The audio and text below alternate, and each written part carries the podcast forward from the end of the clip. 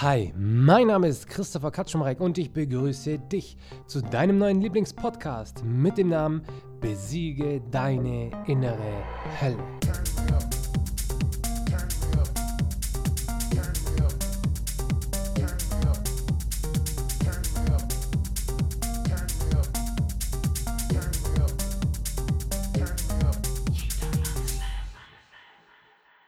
Du bist der Chef im Ring Teil 2. Ich und du, wir beide, wir machen nahtlos weiter bei der nächsten Folge, beziehungsweise mit den nächsten zwei Punkten. Weil wenn du den letzten Podcast, die letzte Podcast-Folge angehört hast, dann weißt du, worum es hier jetzt geht. Es geht darum, dass ich dich in ein Coaching mit reinnehme und wir die ersten vier Punkte besprechen werden, die man im Coaching durchgeht, um deine innere Hölle zu bändigen und zu besiegen, damit du deine Vorstellungskraft, deine innere Hölle wirklich wieder nur für die positiven Dinge in deinem Leben verwenden kannst. Deswegen lass uns nahtlos weitermachen. Ich wiederhole nochmal ganz kurz. Die ersten zwei Punkte waren, du musst deine Situation, du musst die innere Hölle beim Namen nennen. Identifiziere, dass du ein Problem hast und nenne es beim Namen. Der zweite Punkt, wenn du ganz unten am Boden bist, dann kann es nur noch bergauf gehen. Das musst du dir bewusst machen. Das musst du dir bewusst machen. Es kann nur noch bergauf gehen, wenn du jetzt am Boden liegst. Es kann nur noch bergauf gehen. Lass uns zum dritten Punkt kommen. Dieser heißt, welche Situationen rufen in dir unerwünschte Emotionen hervor? In der ersten Folge hatten wir das Beispiel, dass die innere Hölle sich in dir meldet wegen der Arbeit. Weil du bei der Arbeit gemobbt wirst oder dein Chef unbarmherzig ist oder da so viel gelästert wird oder deine Kunden nur negativ drauf sind und immer so von oben herab sind und deine Arbeit nicht anerkannt wird. Darüber haben wir geredet und lass uns dort jetzt weitermachen mit diesem Beispiel. Welche Situationen rufen in dir unerwünschte Emotionen hervor? Natürlich, wir haben jetzt die Arbeit, deinen Arbeitsplatz identifiziert, dass dieser deine Vorstellungskraft so beeinflusst wegen den negativen Dingen, die dort geschehen, dass du durch die Hölle gehst. Und dir ist auch bewusst geworden, dass du dir selbst durch deine Vorstellungskraft die innere Hölle in dir erschaffst und dass es deine Erwartungshaltung ist, die dich durch einen schlimmen Tag, durch eine schlimme Woche durchbringt.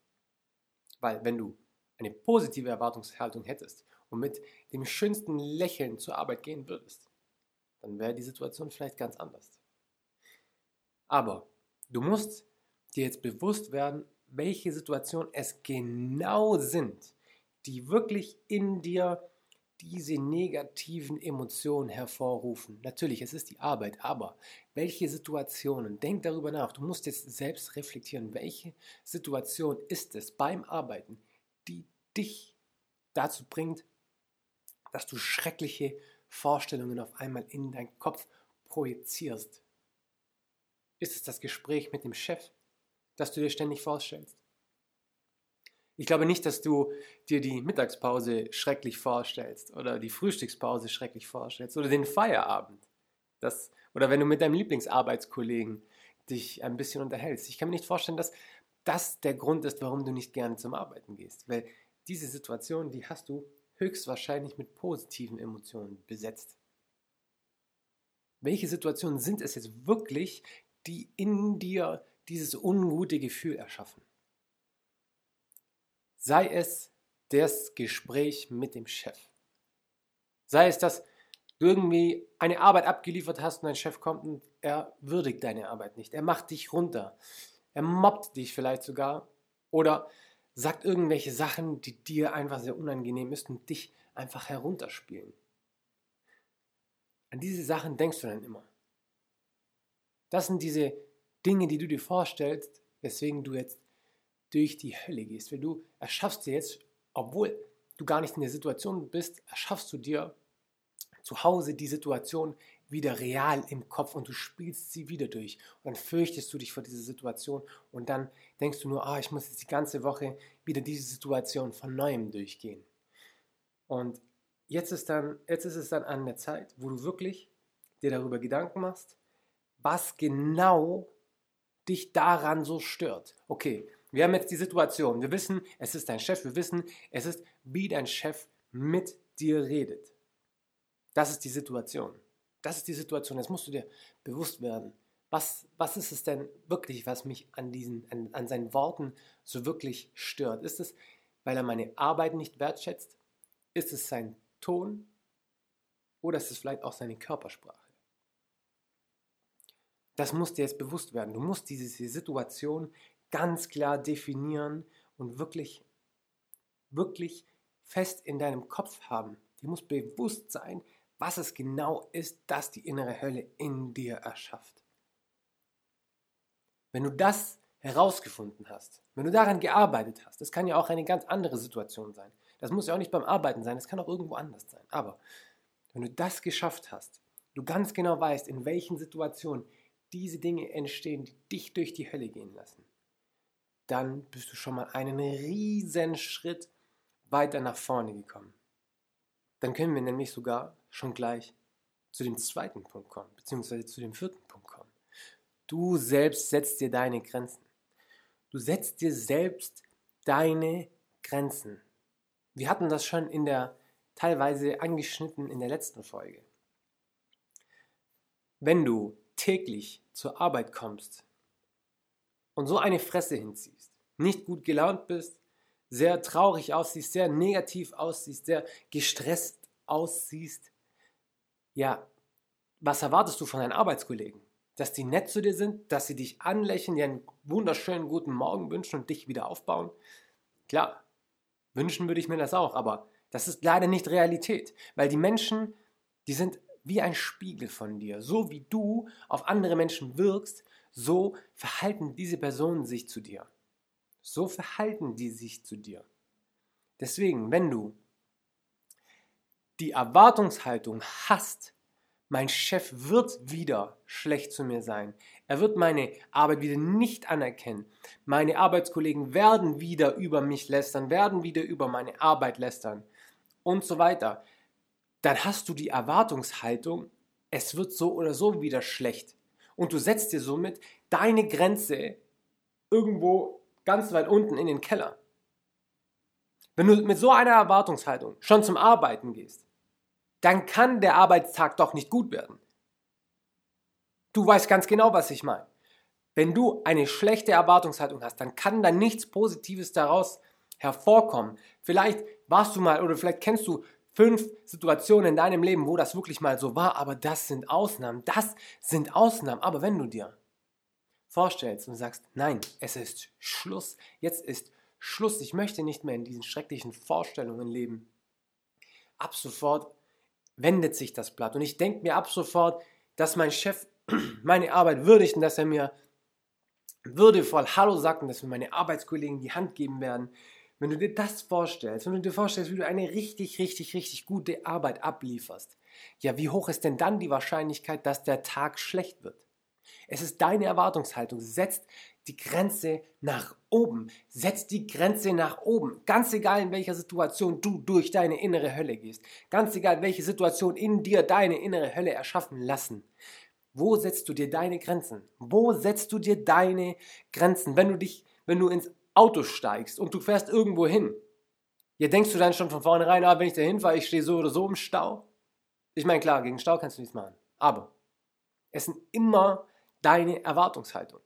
Wenn du eine wunderschöne Frau irgendwo auf der Straße siehst und du den Mut packst und es schaffst, zu sie rüber zu gehen, aber du dir auf dem Weg zu ihr ständig vorstellst, wie du nicht selbstbewusst dastehst, wie du kein Wort aus dem Mund herausbekommst, wie sie, keine Ahnung, vielleicht über dich lachen wird, ja, dann wird nicht das Gegenteil passieren dann wird zu 99,99999% nicht das Gegenteil passieren und sie sagt dann, ja komm, lass uns einen Kaffee trinken. Natürlich wird das nicht passieren und das ist doch nur logisch, aber ich weiß, dass viele Menschen da einfach nicht logisch drüber nachdenken und ihnen das gar nicht bewusst ist, dass man durch seine Vorstellungskraft, seine Körpersprache steuert, seine Ausdruck, Ausdrucksstärke steuert und sein ganzes Charisma steuert.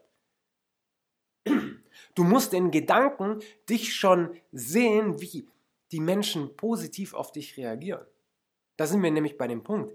Sehe dich in deinen Gedanken so. Das heißt, stell es dir vor. Was denkst du, wie diese wunderschöne Frau auf der Straße auf dich reagieren wird, wenn du dir auf dem Weg zu ihr schon vorgestellt hast, dass sie jetzt Ja sagen wird? Lass uns einen Kaffee trinken. Was denkst du dann, wie sie auf dich reagieren wird? Was denkst du, wie dein Chef auf dich reagieren wird, wenn du selbstbewusst ihm deine Arbeit zeigst? Wenn deine Schultern hinten sind, wenn du stabil dastehst und eine tiefe, selbstbewusste Stimme hast? Wie denkst du denn, dass dein Chef dann auf dich reagiert? Natürlich ganz anders. Natürlich wird er ganz anders auf dich reagieren. Weil der dann merkt, aha, da ist jemand, mit dem kann ich sowas nicht machen. Das passiert jetzt alles unterbewusst. Das passiert, der sagt sich das erst bewusst nicht, aber der merkt das, ah, okay, ha, heute stehst du aber gut da und hm, dann denkt er sich sowas wie, mit dem kann ich nicht das machen, was ich will. Mit dem, der lässt sich nicht so behandeln wie der letzte Dreck. Dann behandelt er dich auch nicht wie der letzte Dreck. Aber wenn du dir das ständig schon vorstellst, dann wird der das machen. Dann wird der das machen. Das ist also deine Erwartungshaltung. Wo setzt du deine Grenze? Setzt du sie ganz im Keller oder setzt du sie irgendwo ganz über dem Dach? Setzt du ihn, wo, wo setzt du deine Grenze? Wo ist deine Erwartungshaltung? Wo ist deine Erwartungshaltung? Wenn du eine Arbeit beginnst, irgendeine Arbeit beginnst, dann fängst du doch nicht mit der Erwartungshaltung an, ich fange jetzt die Arbeit an, aber ich werde sie so oder so nicht schaffen, wenn mir die Fähigkeiten noch fehlen. Natürlich nicht. Du beginnst eine Arbeit mit dem Gedanke, ich werde diese Arbeit so richtig gut jetzt verrichten, sodass alle stolz auf mich sein werden. Sodass alle meine Arbeit, meine klasse Fähigkeiten, die ich jetzt gezeigt habe, bewundern werden und wertschätzen. Dann wird das was. Dann wird das was. Setz deine Grenzen nach oben. Hol sie von ganz da unten hervor. Drück sie nach oben und habe eine andere Erwartungshaltung. Habe eine andere Erwartungshaltung. Ganz egal in welcher Situation du die innere Hölle in dir wachsen merkst. Das war Punkt 3 und Punkt 4 des Coachings, das ich mit dir durchziehen werde. Falls du daran Interesse hast, mit mir ein kostenloses Coaching durchzuführen, weil ich habe dir auch schon im letzten Podcast angeboten, die ersten 50 Menschen, die mir auf Instagram folgen werden und mir einfach eine Direct Message schreiben werden oder eine E-Mail schreiben werden, mit denen werde ich eine kostenlose Coaching-Einheit von einer Stunde durchführen. Wir werden uns dann ganz tief mit deinen Themen beschäftigen und ich werde dir mal eine andere Sichtweise zeigen, wie du die Situation bewerten solltest, in der du jetzt gerade steckst. Weil es ist meistens so, dass du, ja, du siehst die Hand vor den Augen nicht, weil du bist getrübt von deiner Realität, wie du sie in deinem Kopf erschaffst. Und du siehst eigentlich gar nicht, wie die Realität eigentlich wirklich ist. Und das vernebelt deine innere Hölle, deine negativ gesteuerte Vorstellungskraft. Und daran werden wir beide arbeiten. Du und ich, daran werden wir beide arbeiten. Das Einzige, was du tun musst, ist, geh auf meinen Instagram-Account Kaczmarek Christopher oder Christopher Kaczmarek. Du findest unter beiden Namen, also egal wie du es schreibst, wirst du mein Instagram-Profil finden. Im Step 1 folge mir, sodass du mir eine Nachricht schreiben kannst. Schreibe mir einfach eine Nachricht. Hey Christopher, ich möchte ein kostenloses Coaching mit dir. Dann werde ich mich mit dir in Verbindung setzen und wir machen einen Termin aus. WhatsApp Video Call, FaceTime Video Call und dann werden wir über deine Situation reden. Dann werden wir über deine Situation reden. Ich mache das, weil ich so eine coole Community in der letzten Zeit aufgebaut habe und die mir so schöne Kommentare und so gutes Feedback immer wieder hinterlassen, wodurch ich euch einfach noch mehr geben möchte. Ich möchte euch einfach noch mehr geben und deswegen mache ich diese Aktion. Die ersten 50 Menschen, die sich bei mir melden werden, bekommen von mir ein kostenloses Coaching. Ich freue mich schon wahnsinnig darauf, von dir zu hören, dass du mir auf meinem Instagram-Account schreibst und wir beide, wir machen dann persönlich eine Coaching-Einheit. Wir haben jetzt die ersten vier Punkte ein wenig angeschnitten, welche wir in dem Coaching noch viel, viel, viel mehr vertiefen werden. Deswegen sei gespannt, schreibe mir und wir arbeiten so richtig, richtig heftig an dein Problem und sorgen dafür, dass du wieder ein wunderbares, atemberaubendes Leben führen kannst. Das Leben, das du dir vorstellst, das Leben, das du in deinen Träumen jede Nacht träumst. Bis dahin, mach's gut.